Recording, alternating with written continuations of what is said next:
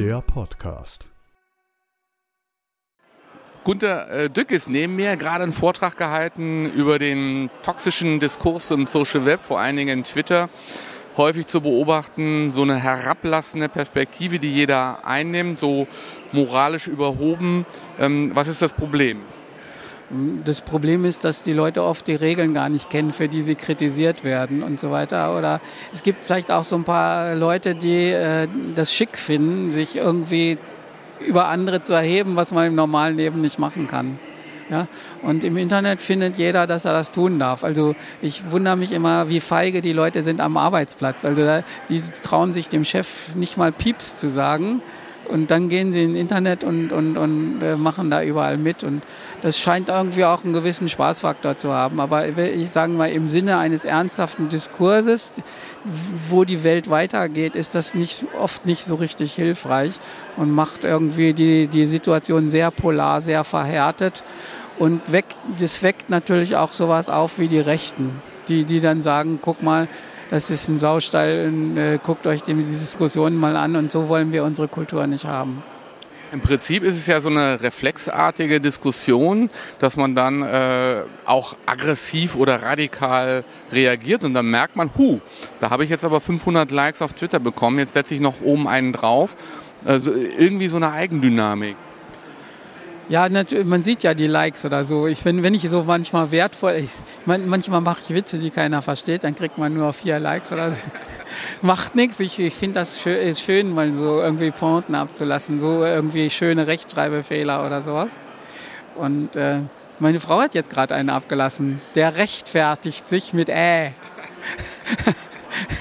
habe ich gedacht, das, das könnte von mir gewesen sein. Also sie fängt, die fängt jetzt die Familie auch an. Und äh, ja, wir müssen irgendwie ein bisschen zahmer sein. Also praktisch äh, äh die, die, die reine Lehre sagt ja, wir sollen vernünftig kommunizieren. Das kann auch gar keiner. Wir predigen theoretisch, alle sollen ein bisschen emotionaler, mit, äh, emotional intelligenter miteinander umgehen. Wir sollen hauptsächlich auch auf Augenhöhe miteinander reden und das geschieht einfach gar kaum. Wo es ganz viele äh, Workshops auf Augenhöhe gibt. Ne? Also da gibt es ganz viele Berater, die das predigen. Das ist, das ist ähm, Sau durchs Dorf treiben, heißt das. Nein, nicht mehr. Äh, wenn man so alt ist wie ich, dann hat man diese ganzen Wellen schon mitgemacht. Also Total Quality Management und, und äh, Quality Projects machen. Und ja, und dann ging das über langsam in Agilität und Ambidextrous ja, und Nachhaltigkeit und ähm, Diversity und so weiter. Und das ist alle drei Jahre was anderes. Also es wird nichts durchgehalten. Also wenn man jetzt mal wirklich an einer Sache dranbliebe und das irgendwie macht, man muss wahrscheinlich auch äh, nicht eins davon machen, sondern alle gleichzeitig. Also nein, man kriegt im Abitur 1,0, wenn man in allen Fächern fleißig ist und nicht immer äh, alle drei Jahre in einem. Das, die, diese Wechselei, äh, die hilft nicht. Und äh, im Beratersinne äh, unterscheidet man Qualitätsstufen. Also habe schon mal von gehört, habe schon mal einen Workshop gehabt, hab, äh, bin Lehrling und kann es ein bisschen, bin Geselle und kann es ganz gut, bin Meister und verstehe echt was davon, Welt, bis Weltklasse. Ja. Und äh, diese ganzen ähm, Hypes und, und, und ähm, Aktionen mit Agil und so weiter, die gehen immer so gerade vielleicht bis Lehrling. Eine Taktik, um das so... Dann hört es auf. Äh, ab Lehrling kostet es Geld und echt Arbeit. Und, und, an der Stelle ist man nicht mehr bereit, im Unternehmen viel zu tun. Und dann fangen, äh, dann in ungefähr nach drei Jahren wechselt auch das Management. Und das Management lässt sich von Beratern überreden, dann den nächsten Hype zu nehmen. Und dann sind alle immer im Workshop-Modus und, und da muss man einfach mal raus. Die anderen Top-Manager haben ja fünf Jahresverträge und werden dann vielleicht auch noch ausgezahlt, wenn sie dann nach zwei oder drei Jahren gehen. Eine Abwehrstrategie in dem ganzen toxischen Diskurs äh, zu überleben hast du auch benannt, äh, dieses CXO-Phänomen oder diese Washing-Strategien. Witzigerweise haben Sohn und Sohn heute am Frühstückstisch darüber diskutiert.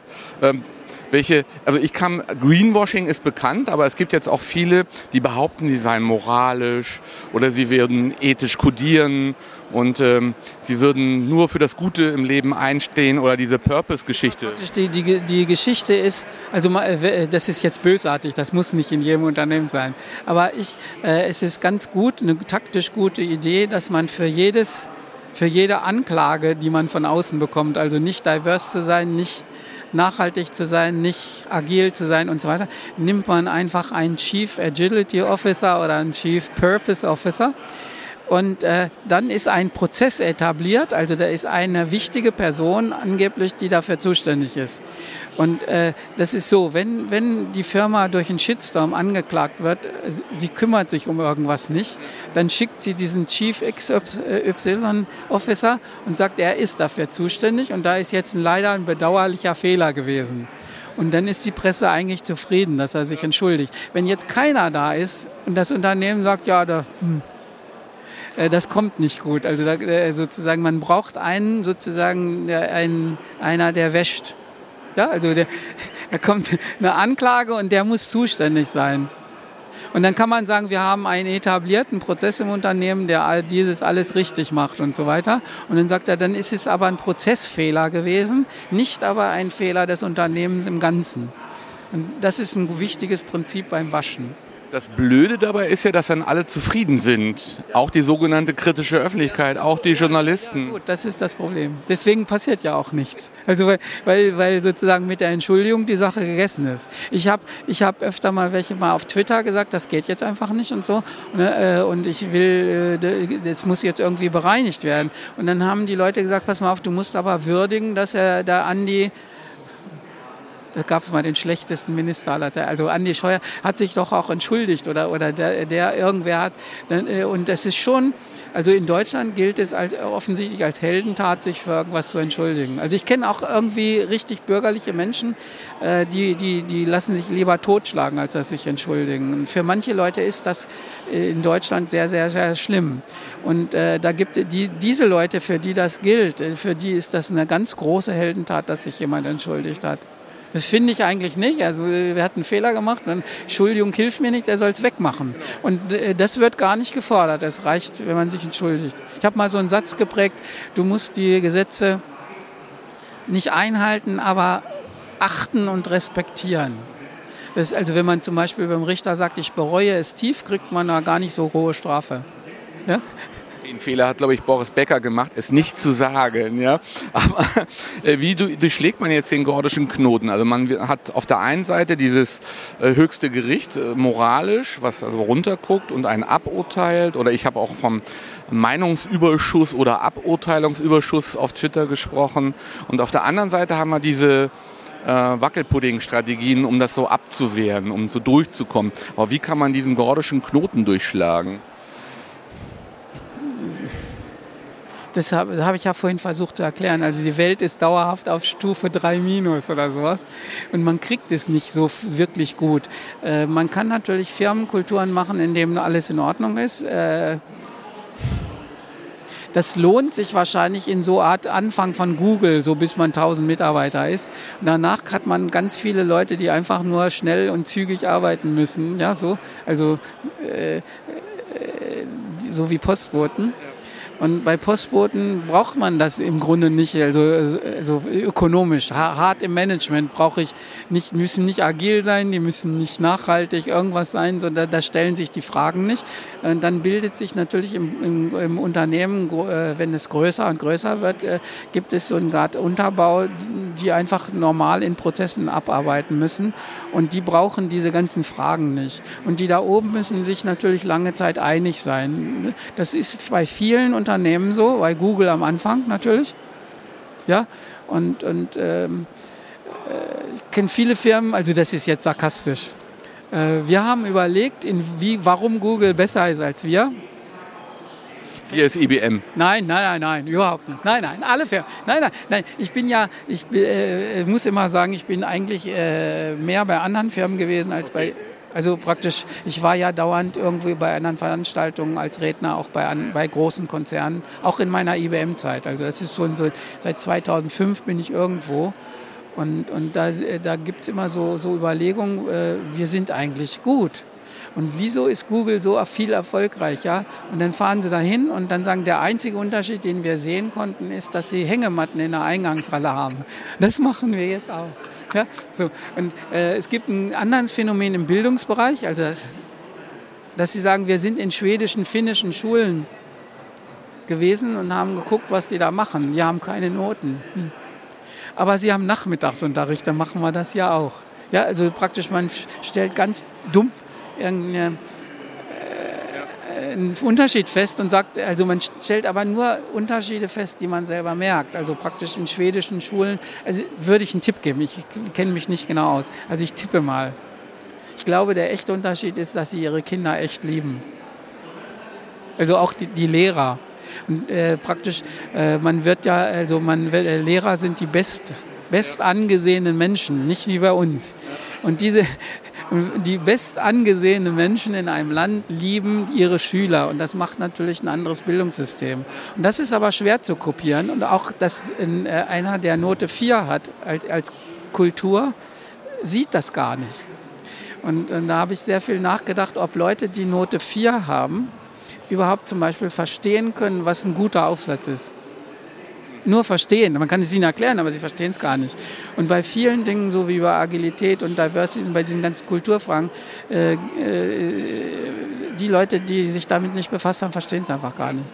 Also bei, bei Aufsätzen ist es wirklich so, oder Marketingtexten, äh, man kann so einen Menschen äh, viele Beispiele geben von exzellenten Marketingtexten, aber selber kriegt er keinen hin, weil er nicht, weil er den Unterschied zwischen ausreichend und eins nicht versteht. Das, ist ein hartes Problem. Hier laufen immer nur Leute rum, die wissen, was oder glauben zu wissen, was eine Eins ist und, und glauben, dass sie das in die ganze Völkerung rumbringen können. Und das, das ist nicht so, dass sich jeder mit, mit diesen Themen so tief beschäftigt. Ich habe das als Blindfischphänomen bezeichnet, weil teilweise auf, wenn zum Beispiel Agenturen beauftragt werden, irgendwas äh, zu machen, auf beiden Seiten Blindfische sind. Also der, der einen Auftrag bekommt und der den gibt. Genau.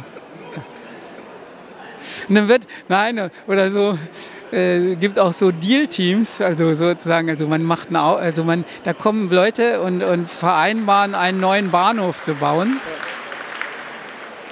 Und wenn, wenn der Auftrag gewonnen ist, äh, dann ziehen sie sich zurück und machen einen neuen Auftrag, eine Ausschreibung. Für, das sind Ausschreibungsteams, jetzt im Bau so. Und äh, dann habe ich oft so gehört, also praktisch, wir waren beim Kunden und der Kunde wollte einen, wollte einen Mercedes, aber wir haben dann gesagt, Geld ist nur für einen Panda da.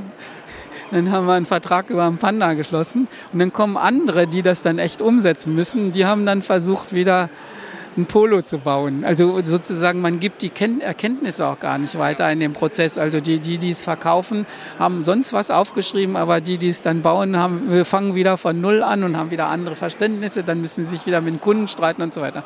Und das ist alles furchtbar. Deine nächsten Projekte?